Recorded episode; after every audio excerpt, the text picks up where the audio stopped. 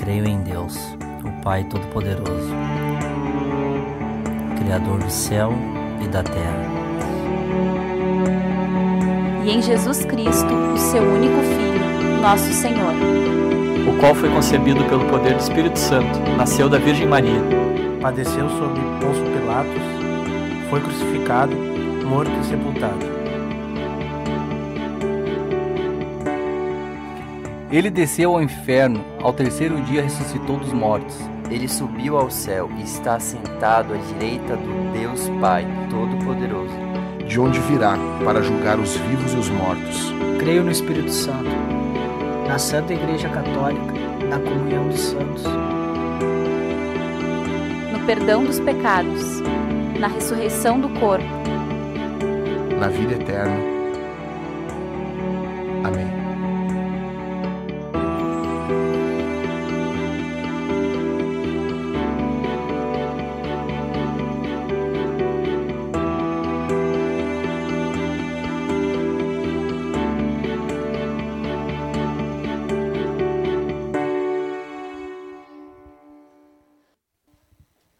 Boa noite, pessoal.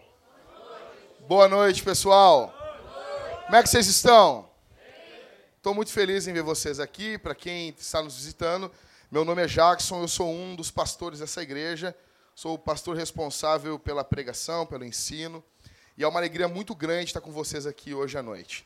Nós estamos numa série do Credo dos Apóstolos, onde a gente trata as questões essenciais da fé, as coisas mais básicas se você quisesse chegar à fé cristã e saber o que se aprende primeiro, o que se aprende, da onde começa, você chegou no momento certo, na época certa, tá bom? Pessoal, uh, hoje nós estamos na semana número 9. E o tema do sermão, o título, aonde nós vamos nos basear, já tenho aqui, Suna, obrigado. Já tenho. Tu é uma benção, Suna.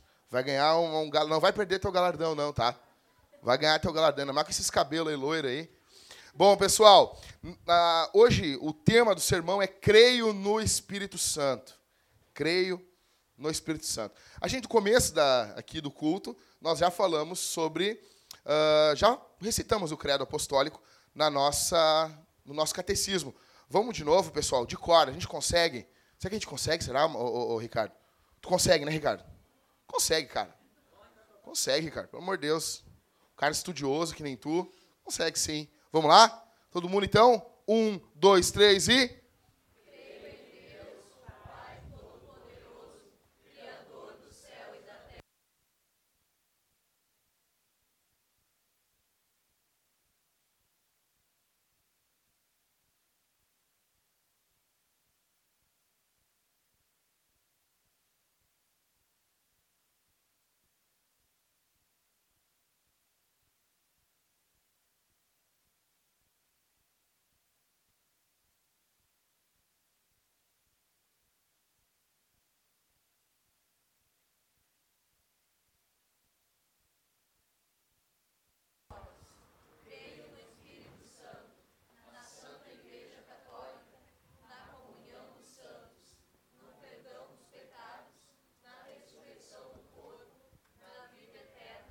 Amém. Então, semana 9, Espírito Santo. Creio no Espírito Santo. Pessoal, vou pedir para o. Presta atenção aqui, vou pedir para o. Felipe, meu grande Felipe. Ah, nós temos um cumprimento aqui. Felipe, cumprimento maçom. Toca para nós aí, por favor. Pessoal, vocês conhecem essa, essa canção aqui?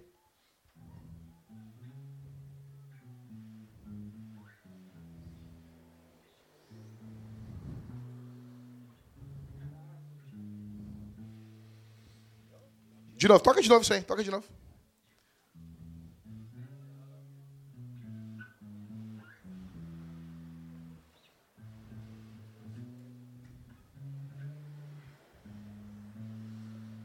Pessoal, fecha os olhos agora, por favor. Todos, mas todos, todos, por favor, todos fechem os olhos, todos. Todos, por favor. Todos, todos fechem os olhos. Todos do grego todos, fechem os olhos aí.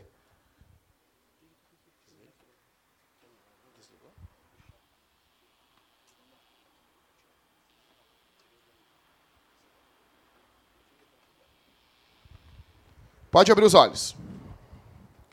Pode abrir os olhos. Abrir os olhos. É que é difícil, né, igreja? A gente vai todos fecham os olhos. Aí uns ficam assim, não. Não quero. Meu Deus do céu, rapaz. Então tá. Toca de novo aí, Felipe.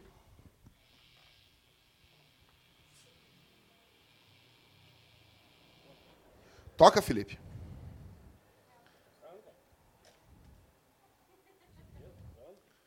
Pessoal, o que, que aconteceu aqui?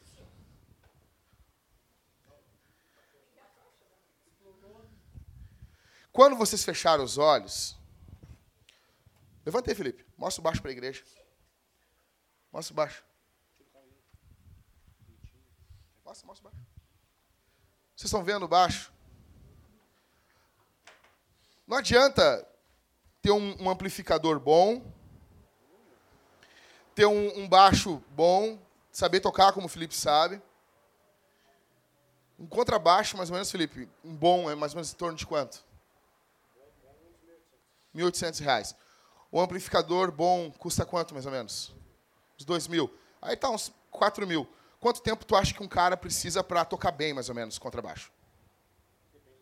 Mais ou menos, assim. Se ele for dedicado no nível médio, assim. Tocar bem, bem, bem ou bem, assim? Tocar bem. Nível, nível, nível igreja. Uns oito meses. Nossa, é tão fácil assim. Sim. Tá, mas assim, tocar bem mesmo, ele tem que se dedicar muito tempo, tu acha? Só um pouquinho, eu tô falando com o Felipe. Tô ouvindo vozes vindo daqui, não sei porquê. Hein, Felipe? Os três anos de dedicação. Então, assim, pessoal, não adianta a gente ter em torno de três anos de dedicação, um gasto de uns 4 mil reais, um encordamento de baixo de. tá mais de 100 reais, né? 200 reais. Só para trocar as cordas. Imagina, se eu tocasse baixo, toda vez que eu fosse trocar as cordas, eu ia ter que fazer uma reunião na minha casa. Fazer uma reunião. Disse, oh, nós temos um gasto para fazer agora. O que foi? Trocar as cordas. Eu ia ferver no vinagre, né? Todo mundo já fez isso. Então, pessoal, não adianta ter tudo isso se a gente não tem um cabinho. Cabinho.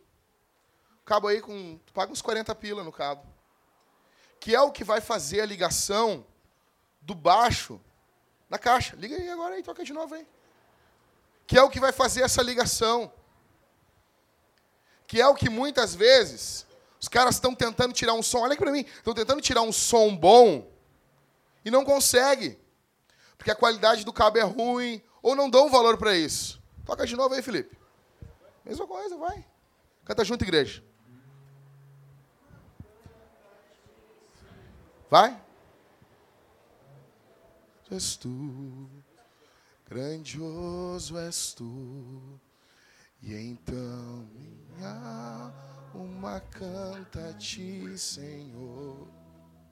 Quão grande é. Vamos lá, igreja. De novo.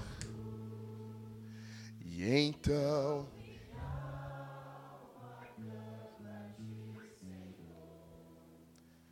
Quão grande és tu, quão grande és tu. E então. Por que, que não tem gente que não canta? Meu Deus do céu. Canta, crente. Quão grande és tu. Amém. Obrigadão, Felipe. O que, eu estou querendo dizer para vocês, pessoal? Aquele que nos liga a Deus é o Espírito Santo. E muitas vezes nós desprezamos Ele. E muitas vezes nós deixamos Ele de lado. A Bíblia diz. O quê, filho? A Bíblia diz em, em 1 Coríntios 13, 13: a graça de Deus o amor de Jesus Cristo e a comunhão do Espírito Santo. Pessoal, olhem aqui para mim. Olhem aqui para mim. E a comunhão do Espírito Santo seja com todos vós.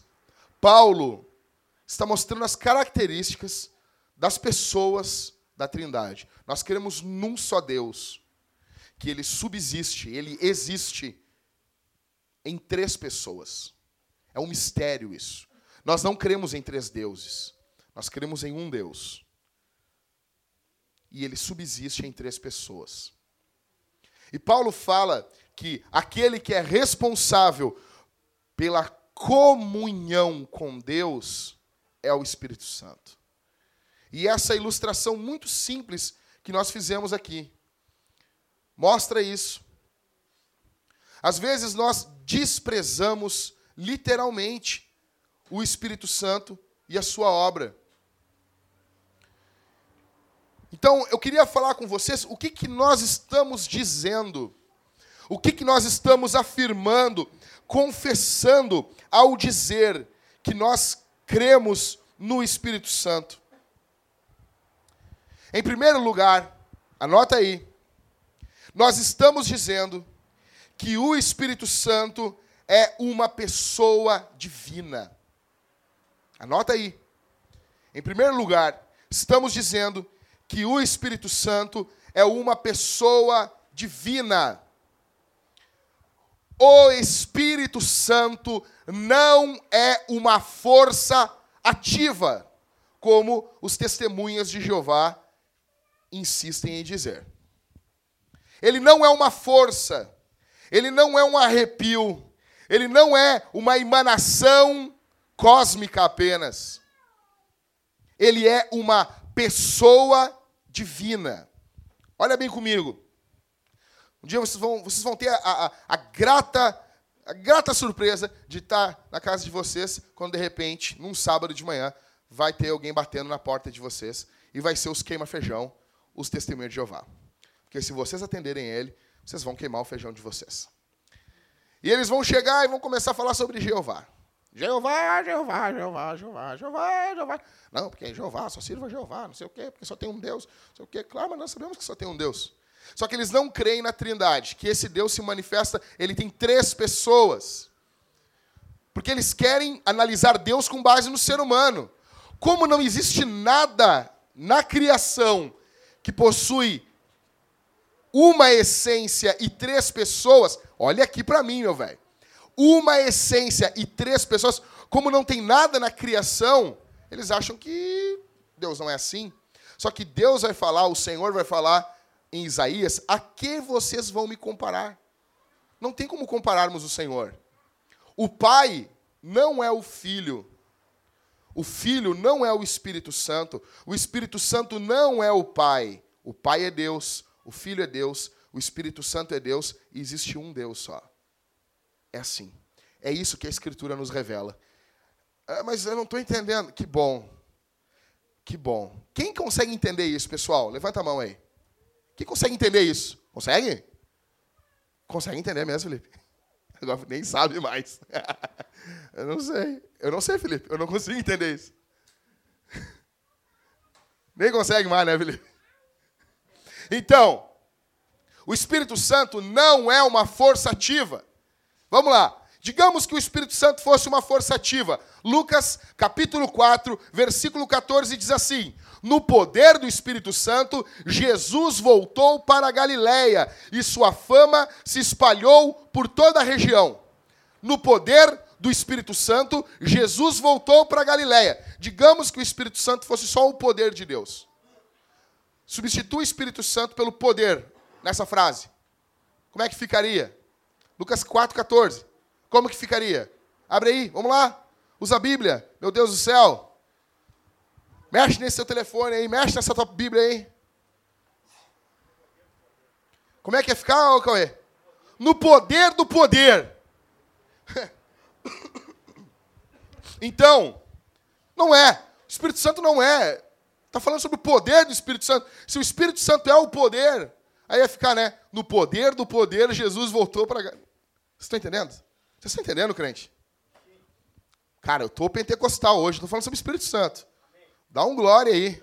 Meu Deus do céu. Dá um glória. Então vamos lá. Então, ele é uma pessoa. Isaías 63, 10. Achou, leu, ficou de pé e leu bem alto. Vamos lá. Isaías 63, 10. Isaías 63, 10. Vamos lá, crente. Achou? Vai, vai, vai, vai, vai. Vem aqui na frente. Vamos? Um, dois. Outro abre em Efésios 4,30 e já vem aqui na frente.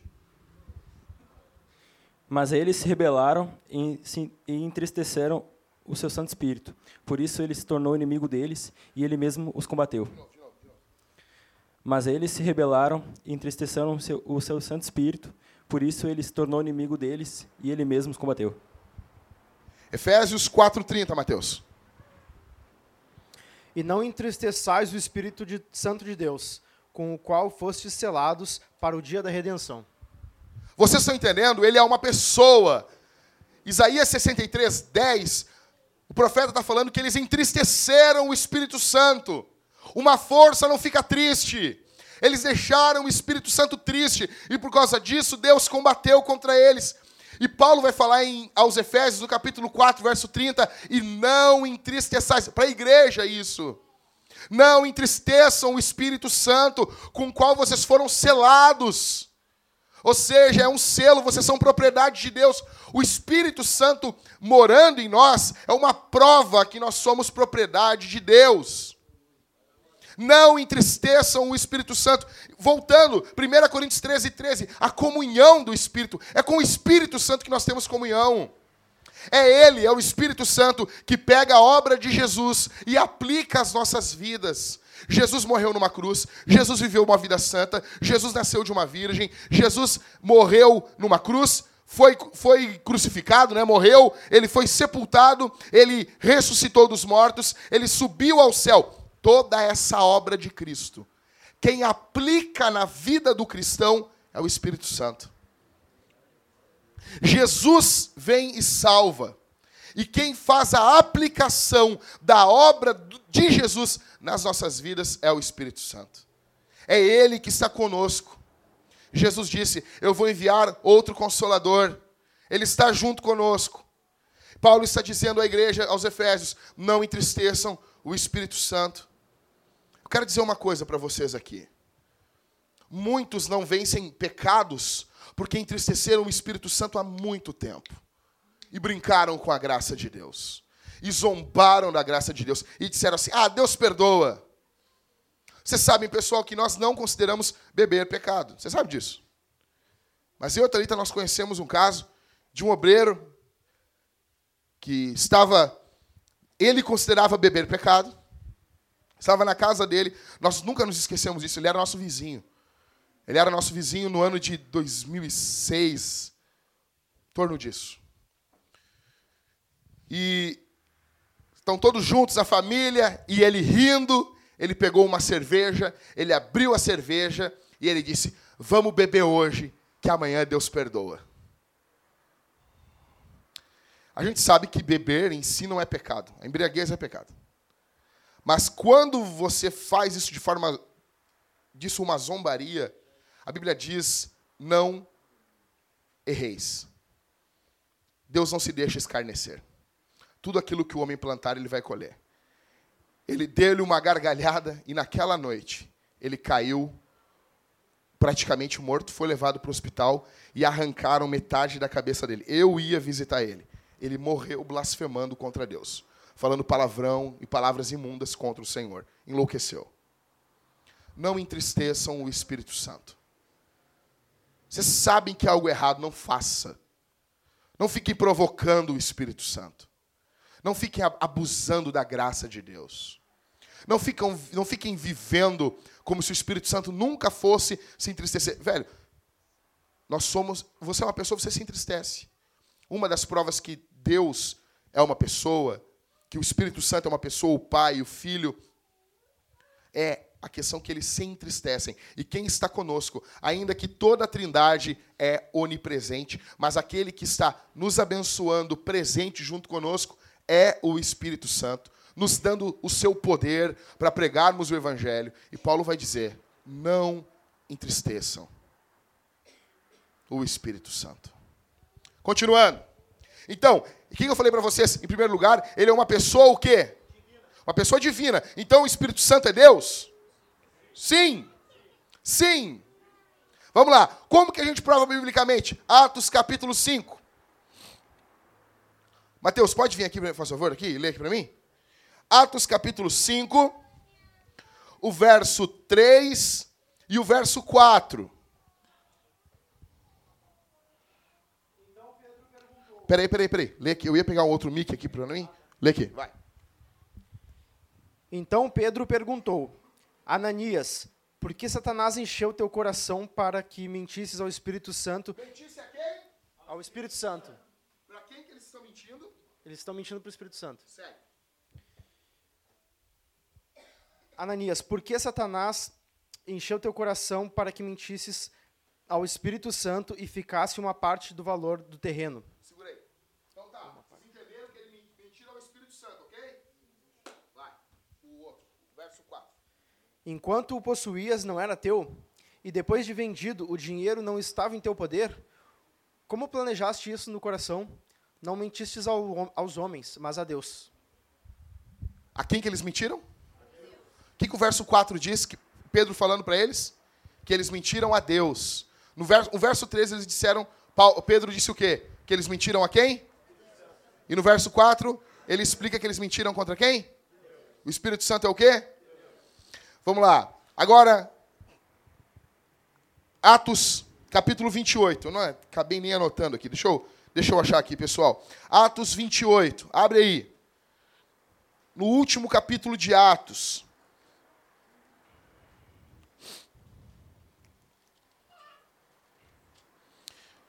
Vamos lá.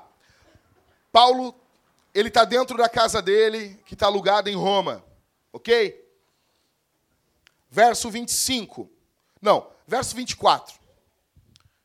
Vamos lá? Lendo.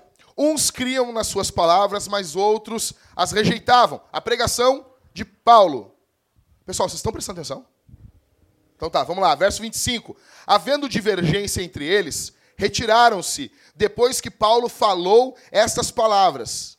Bem falou o Espírito Santo aos vossos pais pelo profeta Isaías, dizendo: Vai a este povo e diz: Ouvindo ouvireis, e de maneira nenhuma entendereis, e vendo vereis, e de maneira nenhuma percebereis, porque o coração deste povo se endureceu, e com os ouvidos ouviram sem dar atenção, e fecharam os olhos para que não vejam com os olhos, nem ouçam com os ouvidos, nem entendam com o coração, e nem se convertam e eu os cure. Paulo está citando Isaías capítulo 6. Quando a Bíblia diz: No ano que morreu o rei Uzias, eu vi o Senhor assentado num alto e num sublime trono. Interessante é que João, no capítulo 12, João fala que eles viram Jesus, que Isaías viu Jesus. Paulo está falando que Isaías viu o Espírito Santo, ou ouviu o Espírito Santo. Na verdade, o que nós temos em Isaías capítulo 6 é uma manifestação de Yahvé, do Deus Trino. A Trindade se manifesta em Isaías capítulo 6. Isaías está dizendo que viu o Senhor. Paulo está dizendo que o que eles ouviram ali, que Isaías ouviu, foi dito pelo Espírito Santo. O Espírito Santo é Deus. Então, ele é uma pessoa divina. A primeira coisa que nós confessamos ao dizermos no credo, o credo dos apóstolos é um credo trinitário. Creio no Pai, no Filho e no Espírito Santo. Nós falamos assim, semana que vem eu vou falar sobre isso. Falamos, ah, eu acredito na igreja. Não é da mesma forma que nós falamos que nós acreditamos no Pai, no Filho e no Espírito Santo. A igreja é uma obra do Espírito Santo. Então, em primeiro lugar, nós estamos dizendo que nós cremos no Espírito Santo. O Espírito Santo é uma pessoa. Não entristeça o Espírito Santo. E ele é uma pessoa divina. Tudo o que Deus pode, o Espírito Santo pode, porque o Espírito Santo é Deus. É o divino Espírito de Deus. Na Escritura, todas as vezes que vocês encontrarem assim, o Espírito do Senhor, o Espírito de Cristo, são referências ao Espírito Santo. Ok? Lembrando, pessoal, nós temos dois grandes problemas quando estudamos a Trindade. Um dos problemas é somente pensarmos na Trindade nas três pessoas. Nós temos o perigo de cairmos no triteísmo, ou seja, crermos em três deuses. E a Bíblia não apresenta isso. E nós temos um outro grande problema em pensarmos somente na única essência de Deus, que é o próprio Deus na sua glória. E daí nós não diferenciamos as pessoas. A grande questão é, nós não temos como pensar em Deus e englobarmos o Senhor somente num pensamento. Por isso que às vezes a gente fala sobre a Trindade, sobre as pessoas, depois nós falamos sobre a unidade do Senhor, porque o Senhor é um. É uma essência. É, não existem três essências. É uma essência. Mas nessa uma essência existem três pessoas. A grande questão diante da Trindade é nós nos curvarmos e adorarmos o Senhor. Nós não conseguiremos entender, numa última análise mental, a pessoa de Deus.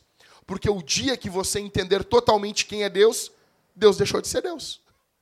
Nós teremos uma eternidade para conhecer o Senhor. E um Deus eterno precisa de uma eternidade para ser conhecido. Nós nunca, nem na eternidade, conheceremos o Senhor de forma total.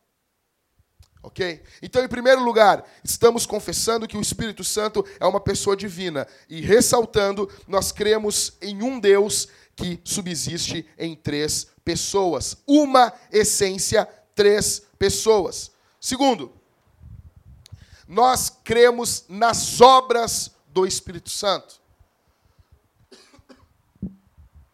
Wayne Gruden diz: a obra do Espírito Santo consiste em manifestar a presença ativa de Deus no mundo e, em especial, no meio da igreja.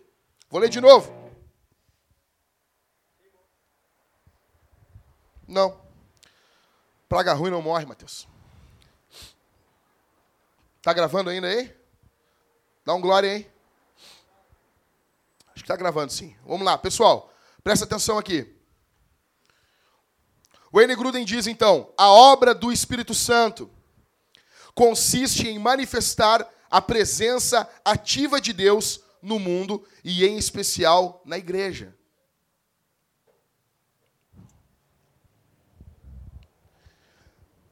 A manifestação de Deus no nosso meio se dá pelo Espírito Santo. A manifestação de Deus no mundo todo se dá pelo Espírito Santo. Quais são as obras do Espírito Santo? Olha aqui para mim. Quais são as obras do Espírito Santo? Em primeiro lugar, ele nos convence dos nossos pecados. João, capítulo 16, verso 7. Alguém achou? Leu. Vamos lá, vamos lá. João 16. Achou? Leu.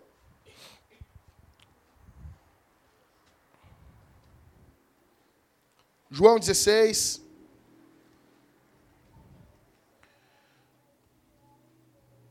Verso 7. Achou, Rodrigo?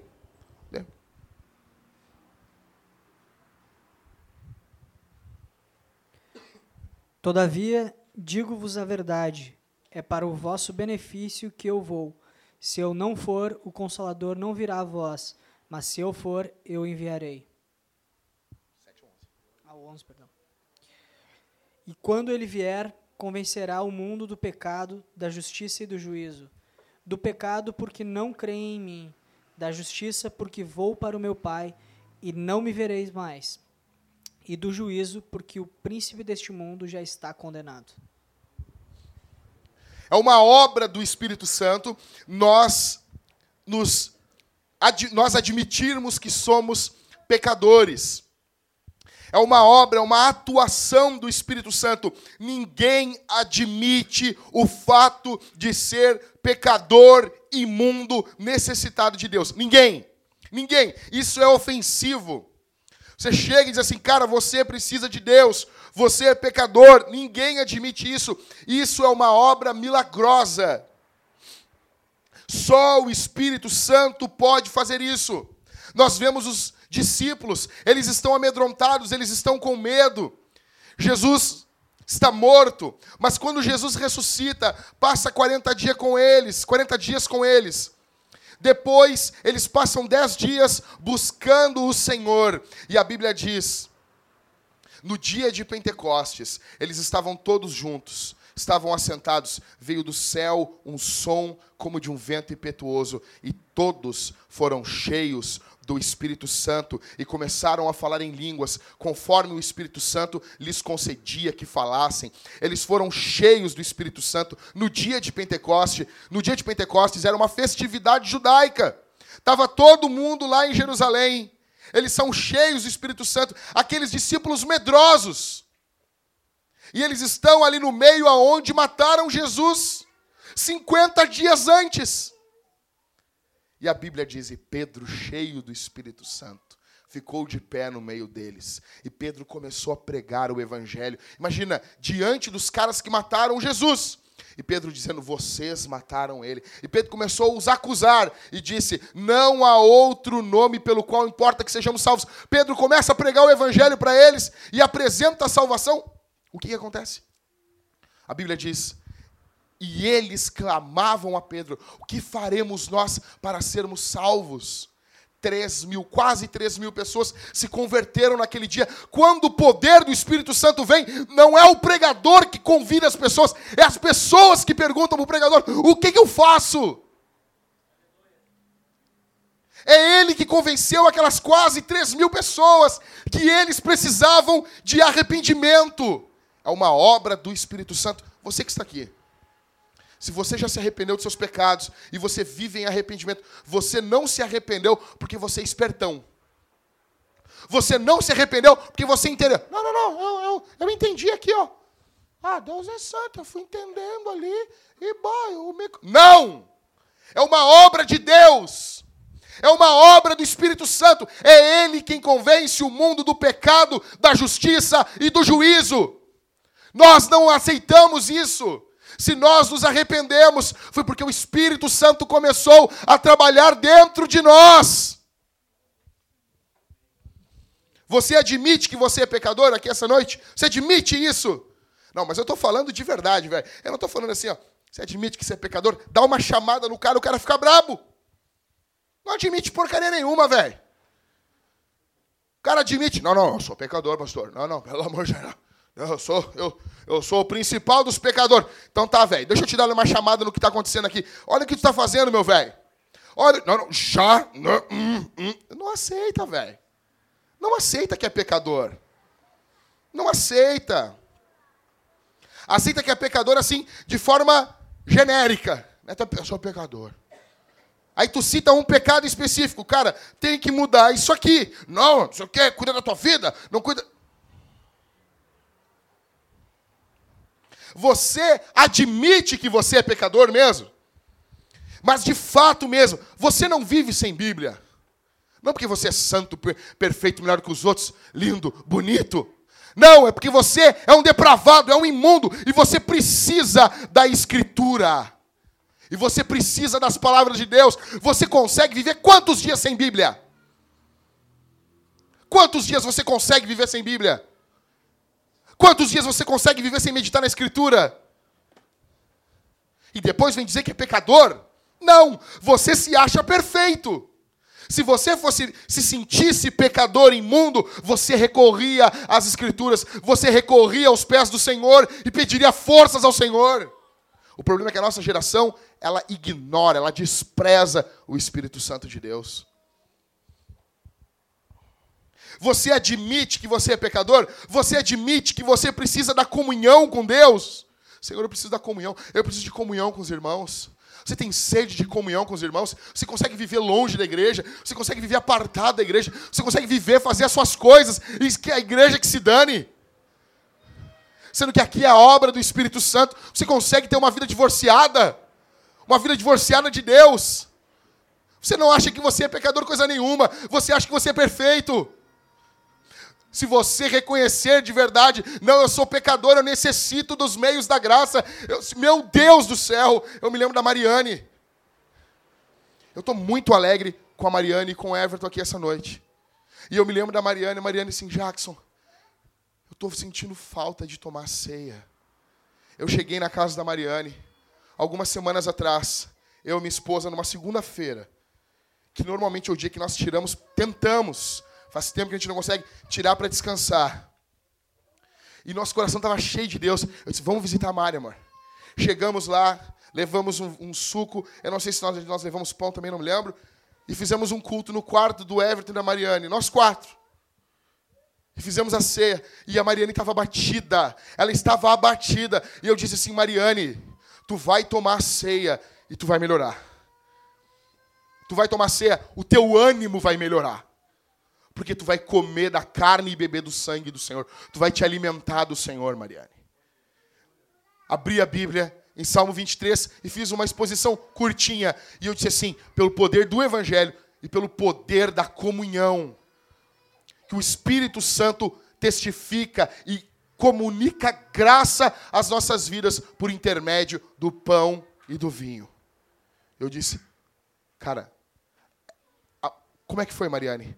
A próxima noite de sono foi ótima. A Mariane disse para mim assim: eu dormi muito bem. Eu sabia, pessoal, eu estava com meu coração pujante. Semana que vem a Mariane vai falar como foi esse período na vida dela, vai dar um testemunho dela, vai falar aqui, o Everton também, que é a semana que é o sermão sobre igreja. Mas eu quero adiantar para vocês, eu sabia dentro do meu espírito que ela ia tomar a ceia, e ela ia ser fortalecida. Eu quero, quero dizer para vocês, como é que vocês conseguem, velho? Como é que vocês conseguem? Eu pergunto para as pessoas, como é que tu tá? Os caras na internet, eu tenho o maior nojo, velho. Eu tenho o maior nojo disso. Os caras sentam o pau na igreja. Velho, não tem problema. Quer falar mal da igreja? Vamos sentar, vamos comprar uma Fanta laranja e vamos tomar toda ela e vamos falar mal da igreja. Mas tu tem que fazer alguma coisa pela igreja. Eu não aceito as pessoas se levantarem, criticar. Não tem problema criticar. Quer sentar o pau? Senta o pau, mas faz alguma coisa. Aí, aí os menininhos na internet começam a falar mal da igreja. Beleza, pode falar. Aí eu chamo os caras, e aí, meu, como é que tá? Como é que tu tá, meu? Tá congregando onde? Eu dou um tempo assim, chamo o cara no bate-papo. Como é que tá? Tá congregando onde, magrão? Ah, eu tô, tô há dois anos sem congregar. Tá, mas como assim? Dois anos longe. E como é que tu tá? Eu tô bem. Ímpio. Ímpio.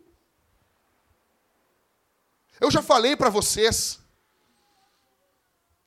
Quando eu fui disciplinado, quando era jovem, eu e minha esposa, nós éramos noivos. Nós caímos em pecado.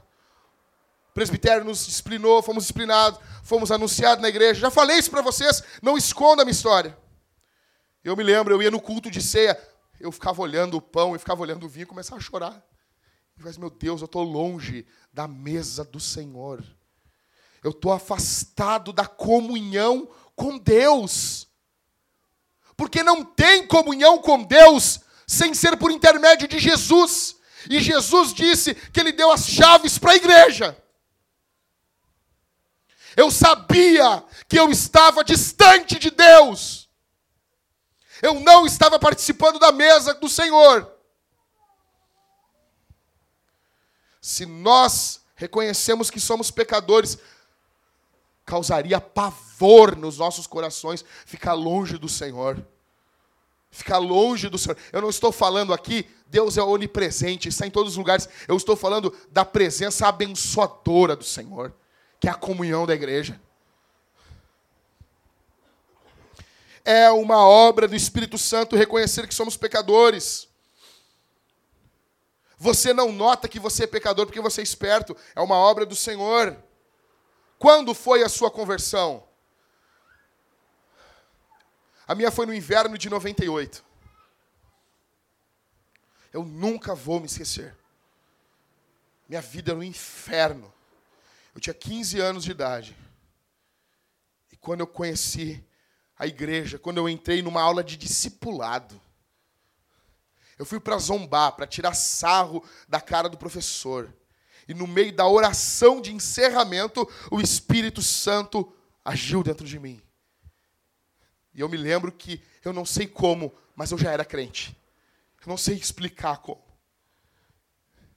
E eu me lembro que eu comecei a viver no meio dos irmãos, a comungar, a ter comunhão com os irmãos. E eu me lembro que no dia 7 de junho de 98, eu estava sendo batizado. Estava baixando as águas. Talvez o dia mais fantástico da minha vida.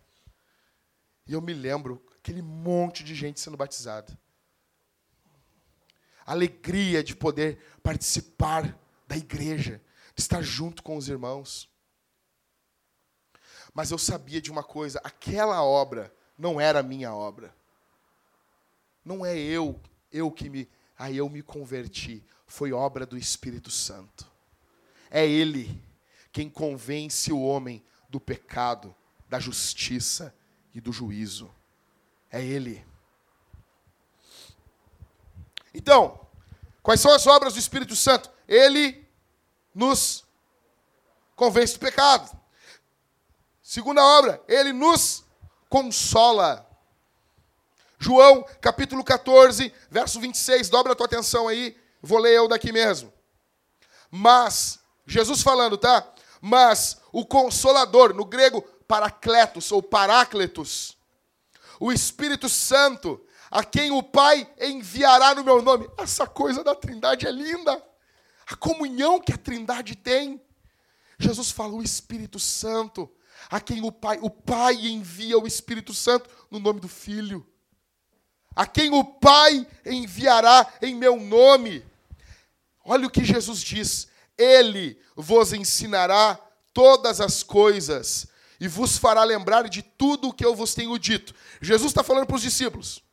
Ele vai ensinar todas as coisas para vocês e ele vai lembrar vocês do que eu estou falando. Lembrar os discípulos do que Jesus falava está nos evangelhos. Ok? Mateus, Marcos, Lucas e João. E ele vos ensinará todas as coisas, são as epístolas, são as cartas, o restante das cartas do Novo Testamento. Ou seja, ele lembrou os apóstolos do que Jesus falava. Mateus, Marcos, Lucas, João, são os evangelhos. Ele vos ensinará todas as coisas. Aconteciam situações novas no meio da igreja que eles nunca tinham escutado mandamento nenhum do Senhor. Aí Paulo vai dizer: Não diz o Senhor, mas digo eu. Não é que Paulo está contra, não é que Paulo está dizendo não, não é para fazer isso. Não.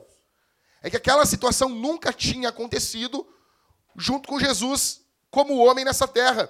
Então, Paulo coordenava e dizia: façam isso. Por quê? Porque Jesus disse: o Espírito Santo vos ensinará todas as coisas. O consolador. Romanos capítulo 5, versículo 1 e diante. Olha o que Paulo vai falar.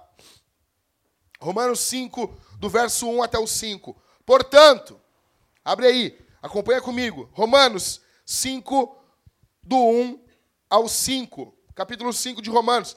É depois de Atos, antes de 1 Coríntios. Vamos lá, povo. Vamos à Bíblia aí.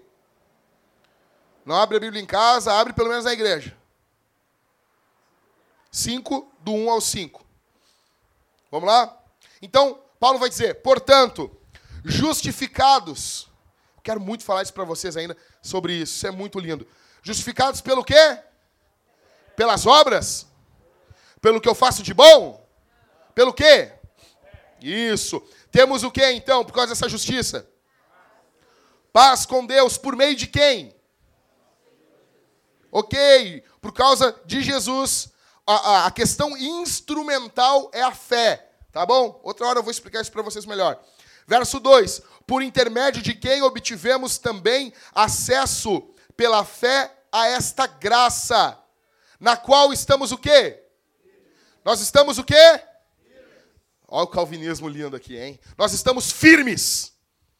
Não tem aquela coisa, ah, mas eu vou cair. Ah, ah. Não! A igreja está firme. A igreja está firme com o Senhor. Nós estamos firmes e nos gloriamos na esperança da glória de quem? Verso 3. E não somente isso. Não, mas também nos gloriamos onde? Sabendo que o quê? produz. E a perseverança. E a aprovação. E a esperança não causa decepção, visto que o amor de Deus foi derramado em nosso coração por quem? Por quem? Que nos. Tem noção disso? Sabe o que faz? O que fazia Paulo se gloriar quando ele era tratado como um cachorro? Velho, a Bíblia diz que Paulo foi dado como morto em Icônio. Não, tem noção que quer dar um cara morreu. Tem noção, Cauê? Imagina, morreu. O cara bateu, bateram, bateram tanto nele, que os caras disseram assim, morreu. Quando ele fala, eu lutei com feras em Éfeso, acho que é os Coríntios, alguma, alguma, alguma parte da tradição da história da igreja vai dizer que colocaram Paulo dentro de uma arena e ele matou um leão. Imagina, cara, tu tem que matar um leão, mas de verdade, não é os do Instagram lá, não é os Pokémon Go. Não, é de verdade. Não, eu digo do Instagram porque a pessoa bota assim, ah, estou indo matar um leão no dia de hoje, entendeu? Entende? A gente fala assim. Não, é de verdade. O que, que tu fez hoje? Eu matei um leão. Ah, que legal. Ah, minha vida também não foi fácil. Não, não, é, foi de verdade. Tem noção? Ô, cara, quem é que não vai, quem é que não vai se deprimir, velho? A igreja de Corinto, eu estava falando, era com o Cauê. A gente estava estudando a Bíblia junto. E o Cauê fez uma pergunta, eu peguei num comentário lá, e eu mandei para ele assim, cara, segundo aos Coríntios, quando Paulo fala, eu não vos esbufeteio. Aí eu falei, pô, por que Paulo fala isso? Né? Eu não vos esbufeteio. Aí eu fui lá ler no comentário bíblico, o cara diz que os falsos apóstolos não somente usurpavam a igreja, mas eles também batiam fisicamente nos irmãos.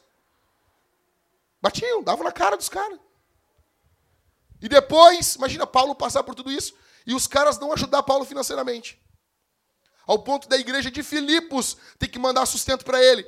Porque a igreja de Corinto estava literalmente nem aí para ele. Que se dane, Paulo. O que, que faz um cara desse se gloriar? Ele só se gloria porque ele tem o Espírito Santo. Muita murmuração. Eu não estou falando que você não pode, às vezes, de vez em quando, cair no pecado da murmuração. Mas crente murmurador é crente que está desprezando o Espírito Santo. Se o Espírito Santo for derramado nos nossos corações, o amor de Deus for derramado dentro dos nossos corações pelo Espírito Santo que nos foi dado, nós vamos ver muitas vezes as nossas angústias e mazelas como motivos para nos gloriarmos em Deus. Isso é uma obra consoladora do doce e meigo Espírito Santo. Somente por uma obra do Espírito Santo. Nós temos condições de nos gloriarmos nas tribulações, nos alegrarmos na tristeza, com alegria na expectativa futura. Isso é cristianismo, meu velho. Bem-vindo ao clube. Ah, eu quero uma religião que me faça me sentir bem. Vai adiante, mais adiante tem um terreiro de umbanda tu for mais adiante pegar a direita, tem um centro espírita. Aqui não é o lugar. Aqui não é o lugar. Não é o lugar. Não é o lugar. O cristianismo é isso, isso é discipulado. Isso é vida sacrificial. Pastor, eu não, eu não, eu não sou assim. Ok. Mas você quer ser assim? A questão não é se você é. A questão é se você deseja essa graça que Paulo está falando aqui. Essa graça de se gloriar na tristeza, na tribulação. Cara, e tribulação aqui, nível paulino, velho. Você quer isso? Você quer essa graça? Você já passou por isso? Não tenha medo de testemunhar Jesus. Muitos têm medo de falar do evangelho porque acham que vão ser perseguidos. Paulo foi um cara que foi literalmente tratado como bicho, morreu como bicho. Ninguém sabe nem onde foi enterrado o corpo dele. Não tem um túmulo bonito para nós honrarmos a memória dele. Mas ele foi um gigante com Deus. Um cara que era praticamente um anão, um nanico. Problema seríssimo nos olhos, mal conseguia ler. Foi um gigante. Leonardo Ravanhil diz: Paulo fez muito mais preso do que nós fazemos soltos. Por quê? Por causa do Espírito Santo. Então, estou terminando. Quais são as obras do Espírito Santo? Primeira, nos. Oh, meu Deus, eu não entendi nada. Estou falando em línguas. Vamos de novo. Primeira obra do Espírito Santo. Segunda obra do Espírito Santo. Nos consola. Terceira obra do Espírito Santo. Ele nos guia pelas Escrituras. Então, Jesus disse que o Espírito Santo nos conduziria. Lendo de novo o verso 26 do capítulo 14 de João. Mas o Consolador, o Espírito Santo, a quem o Pai enviará em meu nome, ele vos ensinará todas as coisas e vos fará lembrar de tudo o que vos tenho dito. O Novo Testamento é uma obra do Espírito Santo. Tá vendo essa Bíblia no teu colo aí? Tá vendo essa Bíblia no teu smartphone? Isso aí é uma obra do Espírito Santo. Continuando, João capítulo 16 e verso 13. Não perde atenção aqui, meu santo.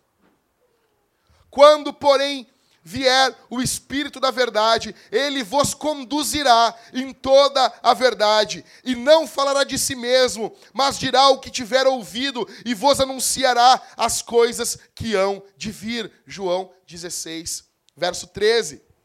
É ele que aplica a obra de Jesus nas nossas vidas. É ele que termina a nossa salvação.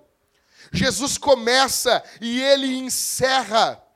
É Ele que encerra a nossa salvação. É Ele que nos santifica dia após dia, por intermédio das sagradas, santas e poderosas Escrituras.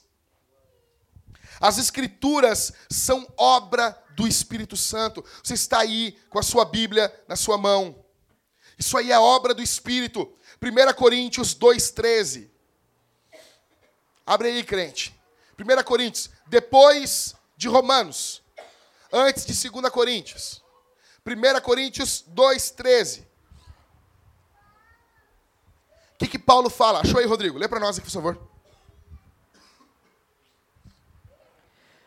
Também falamos dessas coisas, não com palavras ensinadas pela sabedoria humana, mas com palavras ensinadas pelo Espírito Santo, comparando coisas espirituais com espirituais. Falamos palavras ensinadas pelo Espírito Santo. Abre aí agora em 2 Pedro 1, 21. Lá no final da Bíblia, lá no final. As pessoas ficam procurando esses Pedro junto com as cartas de Paulo ali, lá no final. Depois de Tiago, depois de 1 Pedro, depois de Tiago. Achou aí? 2 Pedro? Acho que é antes de 1 João, né? Achou? 2 Pedro 2, não, 1, 21. Vem cá e lê para nós aqui, por favor.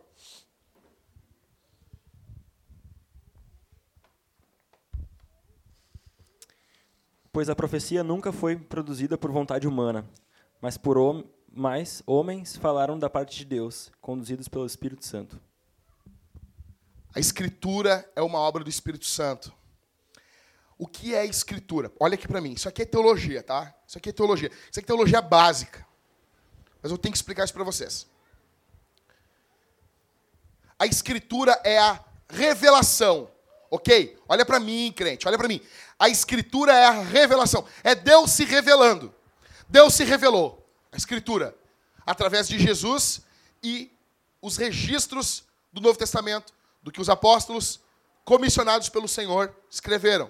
É a revelação de Deus. Tipo, é como se fosse um brilho. Tá? Imagina a Bíblia agora como se fosse uma luz, a luz mais forte do mundo, ok? Vocês entenderam comigo? Uma luz, uma revelação. Tudo é trevas, tudo é escuridão. As pessoas ficavam tateando, como, como fala Paulo aos Atos, em Atos dos Apóstolos. As pessoas ficavam tateando, não sabendo onde estava Deus. Então, a Escritura, tem uma Bíblia aqui, e ela está brilhando, brilhando muito forte.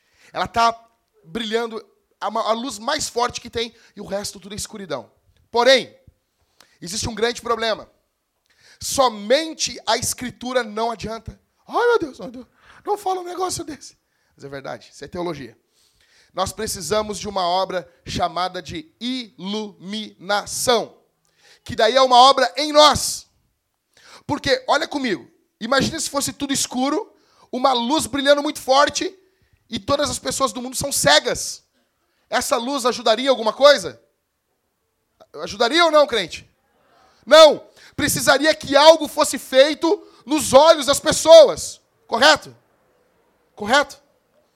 Então, essa, teologicamente falando, é a obra de iluminação. É o Espírito Santo que faz também. Abre a tua Bíblia aí. 1 Coríntios 2, 12 ao 15. 1 Coríntios 2, 12 ao 15. Lê para nós, Rodrigo.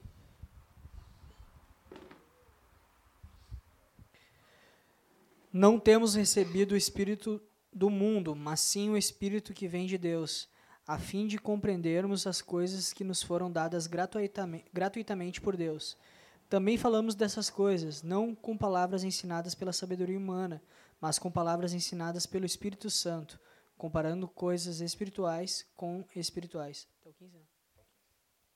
O homem natural não aceita as coisas do Espírito de Deus, pois lhes são absurdas e não pode entendê-las. Não pode o quê? Entendê-las, Segue. pois se compreendem espiritualmente. Mas aquele que é espiritual compreende todas as coisas, ao passo que ele mesmo não é compreendido por ninguém. Verso 12 de novo, só o 12. Não temos O 12. não temos recebido o espírito do mundo, mas sim o espírito que vem de Deus, a fim de compreendermos as coisas que nos foram dadas gratuitamente por Deus. Se você entende o que eu estou falando aqui hoje, se você lê a Bíblia e entende, é uma obra do Espírito Santo. Às vezes, o problema é a versão que a gente está lendo a Bíblia.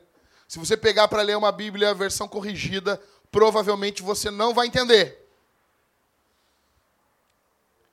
Você vai abrir em Cantares de Salomão e vai estar lá. O meu amado é cândido e rubicundo. Não tem como entender um troço desse. Às vezes o problema é a versão. Mas às vezes o problema não é a versão, não, meu velho. Às vezes o problema mesmo é que nós não temos o Espírito Santo. O problema é que a gente não é crente. Mas o problema de não ter sede de Bíblia e paixão por Bíblia é falta a vida de Deus dentro da gente. O que Paulo está dizendo aqui, que a gente entende a Escritura, é por uma obra do Espírito Santo. A gente entende a pregação do Evangelho, é por uma obra do Espírito Santo. Então, a Escritura é a revelação. Mas o que atua em nós é uma obra de iluminação. Então, ninguém teve revelação na palavra, a revelação já foi dada. Ah, eu tive uma revelação aqui na palavra. Não, meu velho, teve foi uma iluminação. Já está revelado. Está revelado há dois mil anos. Já está ali. O que foi que tu entendeu? Tu só entendeu. Ok? Então, se você entende a pregação, isso é uma obra do Espírito Santo, se você, quando vai estudar a palavra de forma simples, eu não estou falando estudo aprofundado da Escritura, eu estou falando estudo simples da Bíblia. Quem é Jesus? Quem é o Pai? O que é a igreja? Estudo simples. Você vai estudar a Bíblia e você entende, é uma obra do Espírito Santo. Olha aqui. Isso faz a gente ser humilde. Sabe, por que, que muitos teólogos, depois de um tempo, começam a falar um monte de besteira? É só vocês pegarem. Existem pregações antigas de muitos homens que eram homens usados por Deus. Pregações bíblicas, uma bênção. Mas depois, os caras passaram a falar um monte de besteira, coisas que a Escritura não falava. Sabe o que, foi? Muitos teólogos acabam achando que estão entendendo a Escritura porque são inteligentes, porque estão estudando bastante. Na verdade, Todo o entendimento que nós temos da Escritura é obra do Espírito Santo. E isso deve nos deixar humildes. O cara que estuda a Bíblia e é arrogante e é ignorante é uma contradição. E muita gente que foi estudando, foi estudando e chegou uma hora que Deus cegou o entendimento. Deus cegou. Deus tirou o entendimento. E passaram a estudar na carne. E a estudar somente na concepção humana da coisa. Entenda, se você entende a palavra, eu não estou falando entender todos os detalhes, mas se você entende as coisas básicas do Evangelho, isso é uma obra do Espírito Santo. Iluminação. A pergunta que fica agora então é o seguinte, Jackson. O Espírito Santo, ele só vai me guiar usando a palavra? Eu ouço a voz interna de Deus, ou com esses ouvidos aqui, ou dentro do meu coração, ou dentro da minha mente, como um pensamento que vem na minha mente? Vai ter gente na internet que vai dizer o quê? Não, não. Todo aquele que disse, Deus falou comigo e não foi pela Bíblia, não fale com ele, pois é uma obra. Sabe as frases, aquelas frases de efeito, assim, que as pessoas, ah, falou tudo, mito. Sabe? Uh, né? Será que o Espírito Santo fala direto com os crentes? Aí vai estar tá lá. Né? O pessoal, os, os papas reformados vão lá, vão dizer o quê? Não. Não. O Espírito Santo fala com a igreja só pela palavra não fala com a gente por outro meio. Bom, eu quero contrariar esses caras. Primeiro, deixando claro, eu não estou dizendo que o Espírito Santo vai, em primeiro lugar, contrariar a Bíblia. O Espírito, olha aqui para mim, cara, já estou terminando, eu estou na finaleira. Aguenta mais um pouquinho. Eu estou sendo mais rápido que novela das nove. Não sei, das nove, das oito? Tu vê novela, né? Tu fez uma cara de quem vê novela. Fez uma cara assim de eu gosto. Eu gosto. Bom, vamos lá. Eu não estou dizendo, então, que o Espírito Santo contraria a Bíblia. Eu não estou dizendo que o Espírito Santo contraria a palavra. Eu não estou dizendo que o Espírito Santo vai te dar agora. Não, o que está fazendo, Rodrigo? Eu estou escrevendo aqui o resto da Bíblia, aqui, Atos 29, 20, Atos 30, Atos 31. Não! Se encontrar o Rodrigo escrevendo o resto da Bíblia interna, bloqueou. Não! Os puritanos chamavam o que eu vou dizer agora de revelações particulares. Revelações internas. Ok? Fui conversar com um rapaz, aí o rapaz disse assim: Não, Jackson, tá, mas o Espírito Santo fala com a gente, é pela palavra, né? Eu não, óbvio. A forma que ele mais fala conosco é pela palavra. A forma que nós não temos nunca dúvida é pela palavra. Eu estou falando de pequenos impulsos que são gerados pelo Espírito Santo em nossas vidas. Primeiro, Romanos 8,14, a Bíblia diz: Pois todos os que são guiados pelo Espírito de Deus são filhos de Deus. Será que Paulo está falando aqui que é somente guiado pelo que está escrito? Será que é somente aquilo que está ali? Ah, Deus me guia na palavra. Que bom, cara. É o principal, velho. Não tem algo mais certo do que isso. Mas será que é isso que Paulo está falando? Não é. Como você sabe que você é filho de Deus? Como você sabe? Romanos 8,16. O próprio Espírito, Espírito Santo, dá testemunho ao nosso espírito que somos filhos de Deus. Fala com qualquer um. Como é que tu sabe que tu é, que tu é filho de Deus? Resposta bíblica. Porque o Espírito Santo testemunha aqui dentro que eu sou filho de Deus. Ó. Oh. O Espírito Santo não está falando direto contigo? O Espírito Santo não está falando direto com você? Como é que você sabe que você é filho de Deus? Instintivamente, a gente vai orar e a gente já fala, chama Deus de Pai. Porque o Espírito que está dentro da gente clama, Abba Pai. Ele clama. Chama Deus de Pai.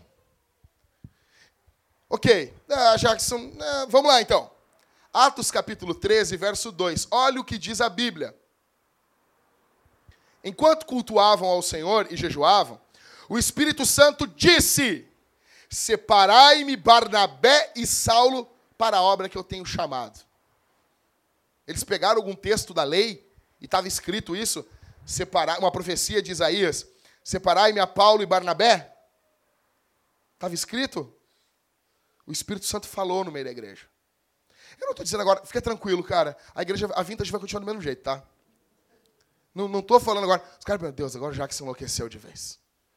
É que tu não estava aqui na série de Atos. Eu falei isso várias vezes. Ok? Atos 15, 28. Porque pareceu bem ao Espírito Santo e a nós não vos impor maior encargo além dessas coisas necessárias. O que está acontecendo em Atos 15? Olha aqui, cara. Atos 15 está acontecendo o concílio em Jerusalém. E eles escrevem: pareceu bem ao Espírito Santo e a nós. Eles tinham comunhão com o Espírito Santo. O Espírito Santo falava com eles. Atos 16, do 6 ao 7, dois versículos. Atravessaram a região frígio-gálata, mas foram impedidos pelo Espírito Santo de anunciar a palavra na Ásia. Quando chegaram perto de Mícia, tentavam ir para a Bitínia, mas o Espírito de Jesus não permitiu. Paulo e a sua trupe queriam avançar pregar o Evangelho, mas o Espírito Santo não deixou ele pregar em algum daqueles lugares ali. O Espírito Santo disse não. É o Espírito Santo. A igreja não é guiada pela terra, a igreja é guiada pelo céu. O Espírito Santo nos guia. Atos 20, verso 22 e 23. Olha o que Paulo diz. Agora, impelido, impulsionado pelo Espírito, vou para Jerusalém, sem saber o que acontecerá ali. Senão que o Espírito Santo me garante, de cidade em cidade, dizendo que prisões e tribulações me esperam. Ele leu isso em algum texto da Bíblia, ô, ô, Felipe? Ele leu isso em algum texto? Foi o Espírito Santo que falou com ele. Sabe ali o Iguatemi? Sabe o Iguatemi? Uma irmã chamada Eunice. Ela estava indo de ônibus, passando pela João Valing. E ela estava dentro do ônibus, ela ia para o outro lado da cidade. Quando vê dentro do ônibus, o Espírito Santo falou, gritou, berrou dentro do ouvido dela: desce aqui no Iguatemi. Desce. E não falou mais nada. E ela, na hora, ela sabia, ela tinha certeza que era o Espírito de Deus. E ela desceu. E ela desceu ali, ah, vou entrar no Iguatemi. E entrou. E o Espírito Santo disse: vai até o banheiro feminino. Quando ela chegou no banheiro, ela começou a ouvir um choro dentro de uma, uma dos locais onde fica o vaso ali fechado. E tinha uma menina chorando ali dentro. E ela bateu na porta e ela disse assim: Moça, posso te ajudar? E ela abriu, empurrou a porta. Quando ela abriu, tinham várias seringas com muitos remédios. E aquela menina ia se matar. Ela não falou nada, ela abraçou aquela jovem. Ela disse assim: Minha filha, não faz isso. Não faz isso com a tua vida. Não destrói a tua vida. E aquela moça chorou, urrou, uivou ali, com raiva, com ódio, com muitos problemas familiares dentro do coração. E aquela serva de Deus pregou o evangelho para ela. Ela jogou aquelas aquelas seringas, aqueles remédios no lixo. Começou a visitar a casa dessa irmã e veio se converter ao evangelho. Aí eu pergunto para você: como que um sensacionista explica um troço desse? Explica essa sensacionista. Ela tinha que estar como? Qual texto da Bíblia que ia dizer para ela, desce aqui no Iguatemi? Nem no grego tem isso, velho. E daí, e não, se tem no grego, eu vou descer no Iguatemi todos os dias, toda hora. Vocês estão entendendo? O Espírito Santo ele impulsiona a gente dentro da gente. Mas isso são, como eu disse no começo, eu me precavi. São revelações particulares. Não vou chegar assim. Ô Ismael, Deus está falando comigo que tu é para me dar mil reais por mês. Imagina. Você falando comigo para ele me dar mil reais por mês? Tá de brincadeira, né? São revelações individuais. São coisas específicas, não é todo momento, não é toda hora. Ah, o Espírito Santo mandou peidar. Ah, o Espírito Santo mandou eu arrotar. O Espírito Santo mandou agora eu ir dormir, não ir trabalhar. Ah, vai plantar batata, meu velho. É, pelo amor de Deus. Eu estou falando de coisas específicas. Vou dar um exemplo para vocês. Vocês estão no serviço de vocês e vocês têm um impulso de pregar o evangelho. Vocês acham que é o quê? Que é o diabo. Prega o evangelho, prega o evangelho, prega o evangelho. É o Espírito Santo, meu velho. Você está em casa assim, ah, tô cansado, vou botar uma série para ver aqui, não sei o quê. E o Espírito Santo fala dentro teu ouvido assim: Não vai fazer o culto? E tu, não, não quero ver, não. Ah, sai, ah, sai, sai. Tá entendendo? Não, não, não. Sabe o que é isso? Estão resistindo o Espírito. Estão entristecendo o Espírito. Né? Então, assim, esse impulso para ler a palavra. Você está assim, lê mais a palavra, Jackson. Ler só isso hoje. Vai ficar só nesse cultinho com a tua mulher aí. Só nesses três capítulos aí. Tem bem cara de pau, né? É o quê? Espírito Santo. Impulso para cultuar. Sai, estou cansado hoje. E vê aquele impulso, vai para o culto, meu velho. Te reúne com os irmãos. Ah, não, sabe? Fica abafando a voz do Espírito. É o Espírito Santo. Acorda. Cara, eu. Michael, não cresceu de madrugada ouvindo isso aqui? Cresceu desde a criança. Cara, assim, ó. Eu acordei de madrugada e veio um nome. E me lembrei de ti, Michael. O que, que os crentes da antiga falavam, Michael? Vou orar por ti. É, era, eu cresci ouvindo isso. Eu não, eu, eu, não, não, sei se vocês passaram por isso, sabe? Eu não vejo mais isso. É capaz do, do cara dizer assim, cara, me acordei de madrugada, pensei em ti, dei um peido pro lado. E voltei a dormir. É verdade. A primeira coisa que os crentes mais antigos diziam, diziam assim, cara, eu me acordei de madrugada, a primeira pessoa que vem na minha cabeça, vê aquela cara do Cauê com aquelas orelhas grandes assim, olhando. O Cauê está passando por algum problema, eu vou orar por ele. É o Espírito Santo, impulso para orar por alguém, impulso para fugir de uma tentação. Você sabe, você sabe, não faz. Vem a voz do Espírito, não faz, foge, sai daí, vaza, vaza. Uma vez um brother amigo meu contou, eu estava dentro do ônibus, a gente voltando de uma excursão, crente fazia muita excursão, e a gente está lá, e veio uma guriazinha bonitinha em volta dele, e começou a dizer, bah, eu, eu, eu, olhei assim, bah, o negão não vai aguentar a tentação. Bah, é bonita a guria mesmo. E a guria ficou em volta dele, e daí ele foi dar um beijo dela, ele deu uma empurradinha nela e entrou dentro do ônibus. Daí eu fiquei frio, né? Quando, quando o ônibus arrancou, eu disse, ô negão, o que, que aconteceu ali, negão? Ah, tu resistiu ali, o pecado ali, né? O negão, ô meu, o Espírito Santo falou comigo ali, meu. Sério? O que, que ele falou contigo? Ele falou assim, meu servo, vaza. Deus fala na nossa linguagem. Sério, Oséias o nome dele. Meu servo, vaza. Então foi muito engraçado. Já tá, sabe aquelas, sabe aqueles bailinhos de formatura? Bota a mãozinha na cintura assim. As mãozinhas já estavam na cintura, Michael. Sabe? Já era só da bitoquinha ali. Quando ele foi da bitoquinha, me lembro que ele botou para trás assim. Ouviu o Espírito Santo. É uma revelação particular. Não vai contrariar a palavra nunca. Não é todo dia. Não é segunda-feira para acontecer toda semana nunca vai te afastar da igreja, da Bíblia. Nunca pode virar doutrina. Não é doutrina. Não vem com essas revelações de largar marido e largar mulher. Ah, Deus falou comigo que tem uma varoa lá. Safado, saliente. Um tapa bem dado no teu ouvido. Tô o Espírito Santo aqui, ó. Vou escrever Espírito Santo na minha mão, dá no teu ouvido, rapaz. Eu já ouvi isso na igreja. Os caras, não, larguei minha mulher porque o Espírito Santo mandou. Mandou largar a mulher para viver sozinho? Tava lá, a morena de 1,90m agarrado nela. Por que tu tá aqui, cara? Ah, me entristeci com os irmãos. Eu vi isso.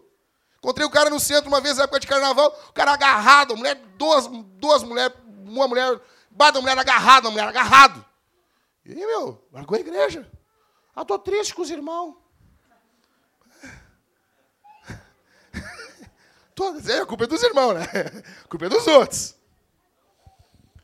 Terminando, nós somos chamados a, um, sermos cheios do Espírito Santo. Efésios 5,18. Enchei-vos do Espírito Santo. Nós somos chamados, dois, a não entristecermos o Espírito Santo. Entristecer o Espírito Santo é pecado. Nós somos chamados, 1 Tessalonicenses 5,19, a não apagar o Espírito Santo. Paulo fala, não apagueis o Espírito. Pessoas, eu botei isso na internet. A, a época que a gente está vivendo é uma época tão, tão anti-espírito, tão anti o poder de Deus, que as pessoas botaram assim: como é que eu faço isso? Cara, tu falava para um crente recém-convertido, o cara dizia assim: meu, não apagueis o espírito. Ele entendia. Óbvio, o Espírito Santo, ele é simbolizado na Escritura pelo fogo. Quando o Espírito Santo desce ali em Atos 2, ele desce como línguas de fogo. É um, é um dos símbolos do Espírito na Escritura. É óbvio que você não ouviu isso da boca dos reformados na internet. Eu ia dizer o nome agora quase. Então, não apagueis o Espírito. Apagar o espírito é desprezar a atuação. É como se estivesse ilustrando ele como fogo e você estivesse apagando a atuação dele desprezar a atuação do Espírito Santo. Hernandes Dias Lopes diz que é desprezar a atuação do Espírito Santo por meio dos dons da igreja. Suprimir, abafar, apagar a chama de Deus em nós. Viver para lutar contra Deus. É pecado. Eu encerro perguntando para vocês como que seria uma igreja aqui em Porto Alegre cheia do Espírito Santo. Como que seria? Como que seria se a igreja de Atos estivesse aqui no bairro Partenon? No bairro mais satânico de Porto Alegre. Como que seria? Como que seria se Paulo e Pedro, João congregassem aqui com a gente? Imagine se nós fôssemos hoje aqui invadidos pelo poder do Espírito Santo. Imagine aqui as casas de terreiros de Umbanda fechando. Imagine os demônios gritando e indo embora. Imagine o Evangelho triunfando e Jesus sendo exaltado aqui. Eu convido você aqui essa noite a clamar por mais de Deus a clamar por mais do Espírito Santo, a clamar para você ser cheio do Espírito Santo. Eu convido você aqui essa noite a você se deleitar em Deus, você rejeitar essas teologias cessacionistas, e isso é um câncer. Isso é um câncer.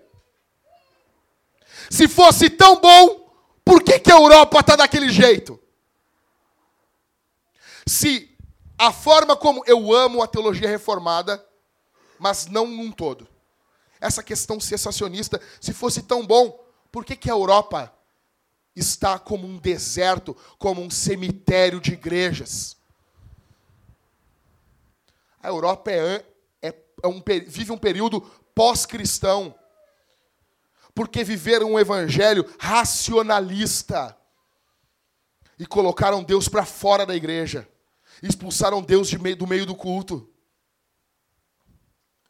A grande questão aqui é que uma igreja pode sim entristecer o Espírito Santo. Fuja dessa teologia sensacionista. Fuja daquilo que coloca Deus dentro de uma caixinha de sapato e manda para ele, opere aí de dentro. Faça daí de dentro. O nosso Deus é livre. O nosso Deus é livre, o vento sopra aonde quer. O Espírito Santo sopra aonde ele quer. Deus pode levantar a sua vida. Você pode ser um miserável aqui essa noite. E Deus pode mudar a sua vida aqui essa noite. E fazer uma obra poderosa. E você viver um avivamento. Deus pode avivar a nossa igreja. Nós, o que nós precisamos é do Espírito Santo. O que nós precisamos é do poder do Espírito Santo para exaltarmos Jesus. Se você ama Jesus, você precisa ser cheio do Espírito Santo. Eu encerro dizendo que o principal pecado é desprezar o Espírito Santo. desprezar o Espírito Santo, viver como se o Espírito Santo não existisse. A boa notícia é que Jesus morreu na cruz para pagar esse pecado. Por causa de Jesus, se você tem desprezado o Espírito Santo, mas pense mesmo, todos que estão aqui, analise a sua vida. Você tem desprezado o Espírito Santo? Você tem abafado o Espírito? Você tem apagado a atuação do Espírito Santo na sua vida? Pensa comigo. Peça perdão a Jesus aqui. Por causa do sacrifício de Jesus, esse pecado pode ser perdoado. Recorra a Jesus aqui essa noite. Peça perdão, peça perdão ao Senhor. Hoje, o Espírito Santo pode transformar a tua vida, pode mudar a tua vida aqui essa noite. E você pode amanhã chegar no teu trabalho uma nova pessoa, uma nova criatura pregando o evangelho, cheio de Deus, cheio da alegria de Deus. O teu lar pode ser mudado, a tua casa pode ser mudada. Vamos ficar de pé, povo.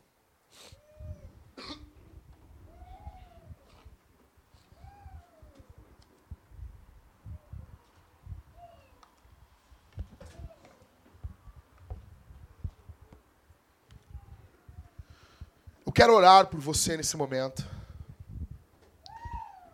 Eu não vou convidar ninguém para vir aqui à frente. Mas aí no seu banco, você quer ser cheio do Espírito Santo. Feche os olhos nesse momento. Feche os olhos. Feche os olhos, vamos orar. Vamos pedir ao Senhor. Ah, Senhor, se o Senhor rasgasse os céus essa noite, e descesse sobre nossa igreja. Ah, Senhor, se o Senhor fendesse os céus e viesse com poder e com majestade aqui essa noite.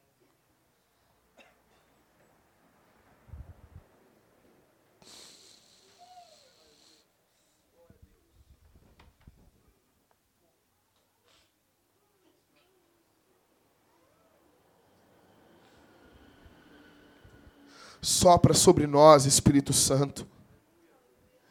Sopra sobre nossas vidas, doce Espírito.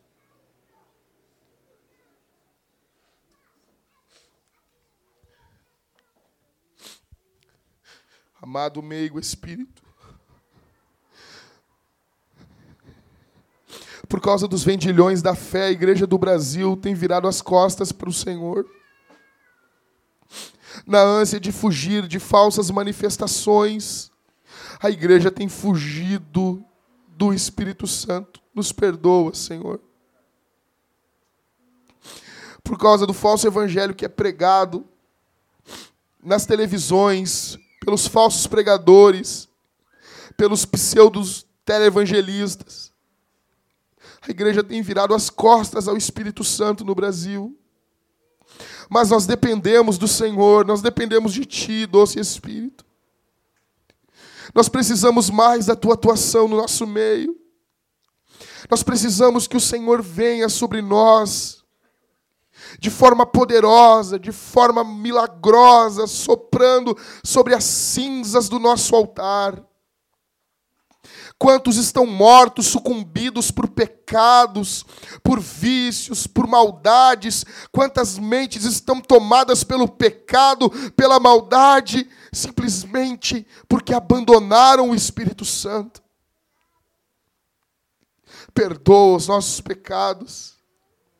Ó Senhor Jesus, ó Senhor, pelo poder do teu sangue, pelo poder do teu sangue, Senhor.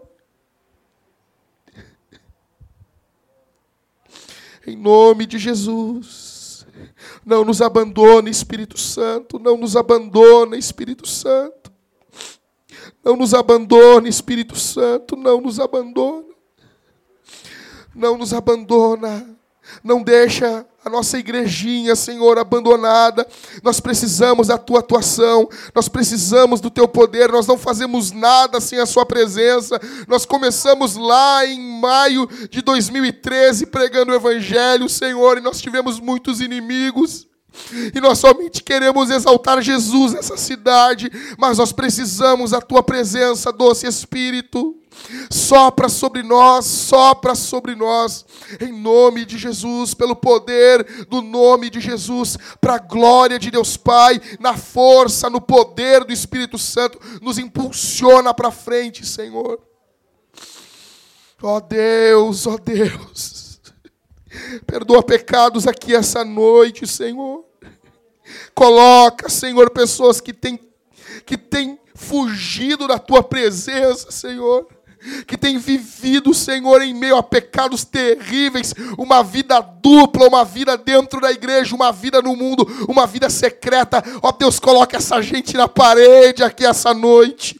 Nós precisamos que o Senhor sopre, sopre sobre esses ossos, Senhor, e venha reviver a nossa igreja, venha reviver os crentes aqui, pelo poder do Espírito Santo, Senhor. Sopra sobre as nossas vidas, Senhor. No nome de Jesus. No nome de Jesus, Senhor. No nome de Jesus, nós não somos nada, Senhor. Sopra, sopra. Ai, Espírito Santo. Continue orando, continue adorando o Senhor.